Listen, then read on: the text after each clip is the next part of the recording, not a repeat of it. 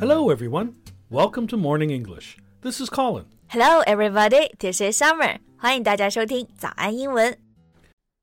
在节目的开始，给大家送一个福利。今天给大家限量送出十个我们早安英文王牌会员课程的七天免费体验权限，两千多节早安英文会员课程以及每天一场的中外教直播课，通通可以无限畅听。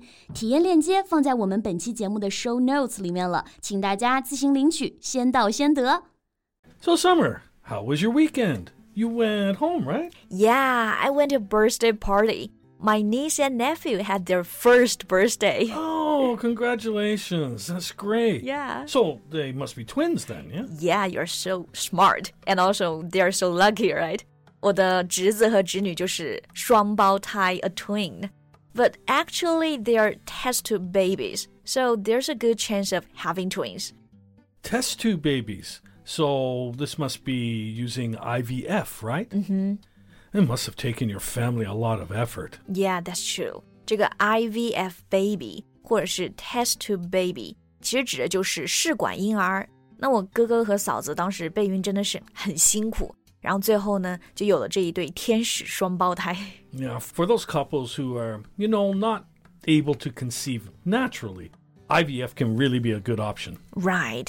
哎，刚刚正好讲到这个备孕嘛，我突然就想起一个人，想起了林依晨。 Do you know this actress? Yeah, of course not. what about her? You know, she's a really good and hardworking actress. I like her the most in the series Mischief Kiss. Uh, okay. Uh-huh. Well, um. All right, all right. You don't understand. 就是林依晨她演那个《原乡情》啊，真的是谁都喜欢。那她就是几年前嫁入豪门，然后一直在备孕生小孩，但是备孕了三年都还没成功。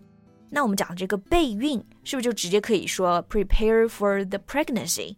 Yeah, like um, we know that the adjective is pregnant, like to get pregnant, uh, become pregnant, and the noun is pregnancy. So you can say prepare for the pregnancy or planning for pregnancy.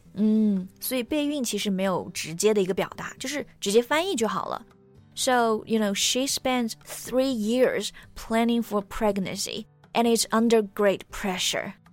I guess most of the pressure must have come from her mother in law, right? Yeah, you're right. 我们说恶作剧之吻里的袁湘琴呢，她婆婆对特别好，但是现实中的林依晨呢，就因为备孕啊，压力真的很大。And you know, I want to tell you more. Let's talk about that today. Oh, all right. But is there a way I can say no to this? Uh, no. Well, okay. So, how long has she been married? For three years, and she married into a very wealthy family. 和很多其他女明星一样啊，林依晨也是嫁入豪门。 Right. And be careful with the usage of uh, the preposition here.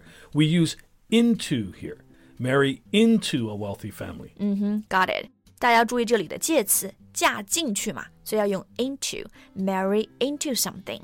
那这个其实是直译，对吧？Marry into a wealthy family。Is there another way of saying this? Yep. Um, we can say uh, marry into money. Marry into money，哦，就是嫁给了钱，还挺符合嫁入豪门这个意思的。But does that mean they marry the man just for his money? Actually, no. Um, it's a neutral phrase.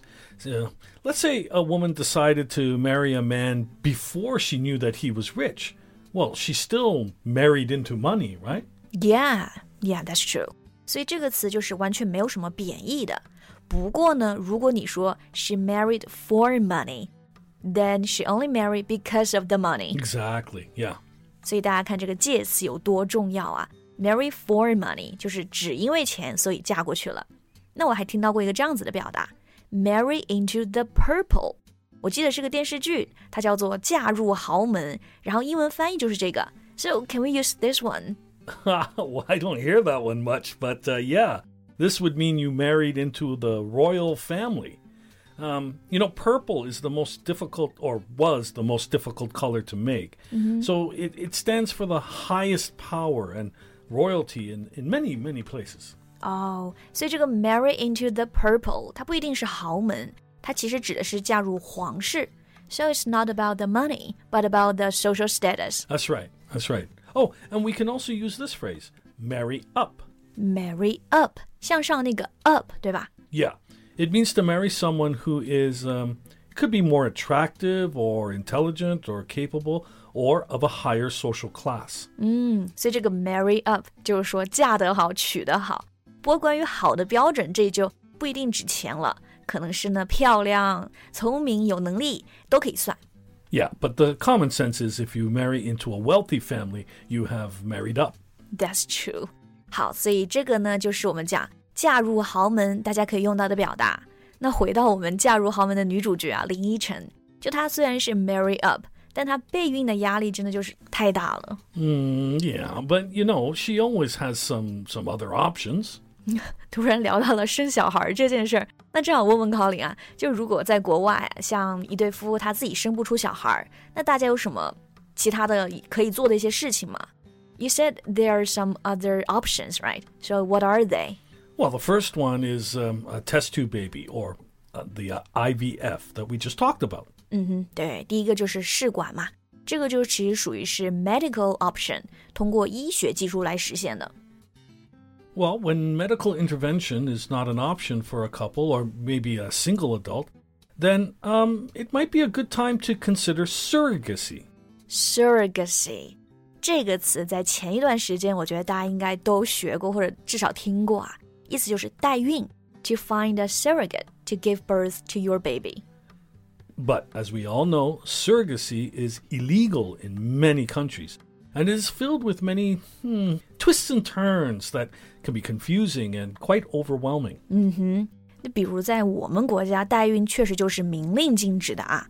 不过，其实，在一些比较经典的美剧里啊，其实都有过代孕这样子的片段，像《老友记》的 Monica and Chandler，《摩登家庭》里面的 Mitchell and Cam，他们都考虑过。但是确实就是 filled with twists and turns，太多曲折了。 So the last option for many couples is adoption. Adoption that means to adopt a baby，就是领养。 Right, right. Um, one thing we should notice is how the word is spelt. It's uh, A D O P T, adopt. Right, you want to talk about adopt and adapt, right? Right. For many students, this can be confusing. 对，这个领养呢，读音是 adopt，中间拼写是一个 o。 那另一个单词呢是适应，读音是 adapt，中间是一个 a，所以大家要注意区分开来。 So, adoption is a legal process to welcome a child into your family, but the whole process can be very complicated and so also overwhelming. 领养嘛，也是很复杂，也很不容易啊、哦我还知道一个这样子的词，What about this word? Foster. Well, that one has a different meaning. When you adopt a kid, you become his or her legal parent. But if you foster a child, you just take care of them. You're not their legal parent. 嗯，I see。所以 adopt 就是你会变成他们法律上的父母，但是 foster 就只是代养寄宿。想起国外就有这种寄宿家庭嘛，住在别人家里就叫做 foster home。 Right. So, you know, I think having a baby is a beautiful thing. And uh, if you can't have a baby, it's all right. And there's always other options. Don't make it uh, feel like a burden. 嗯，说得好，Colin 变成了妇女之友，就是生孩子是很美好的，不应该是人生中最难的一件事儿。而且我们的林依晨姐姐也这么美好，我觉得她也值得最好。 So that's all the time we have for today. Thanks for listening, everyone. This is Colin. This is Summer. See you next time. Bye. Bye. 今天的节目就到这里了。如果节目还听得不过瘾的话，也欢迎加入我们的早安英文会员。成为会员，您就可以无限畅听我们每天一场免费的中外教直播课，以及两千多节原创系统课程了。今天我们限量送出十个七天免费试听权限，试听链接放在我们本期节目的 show notes 里了，请大家自行领取，先到先得。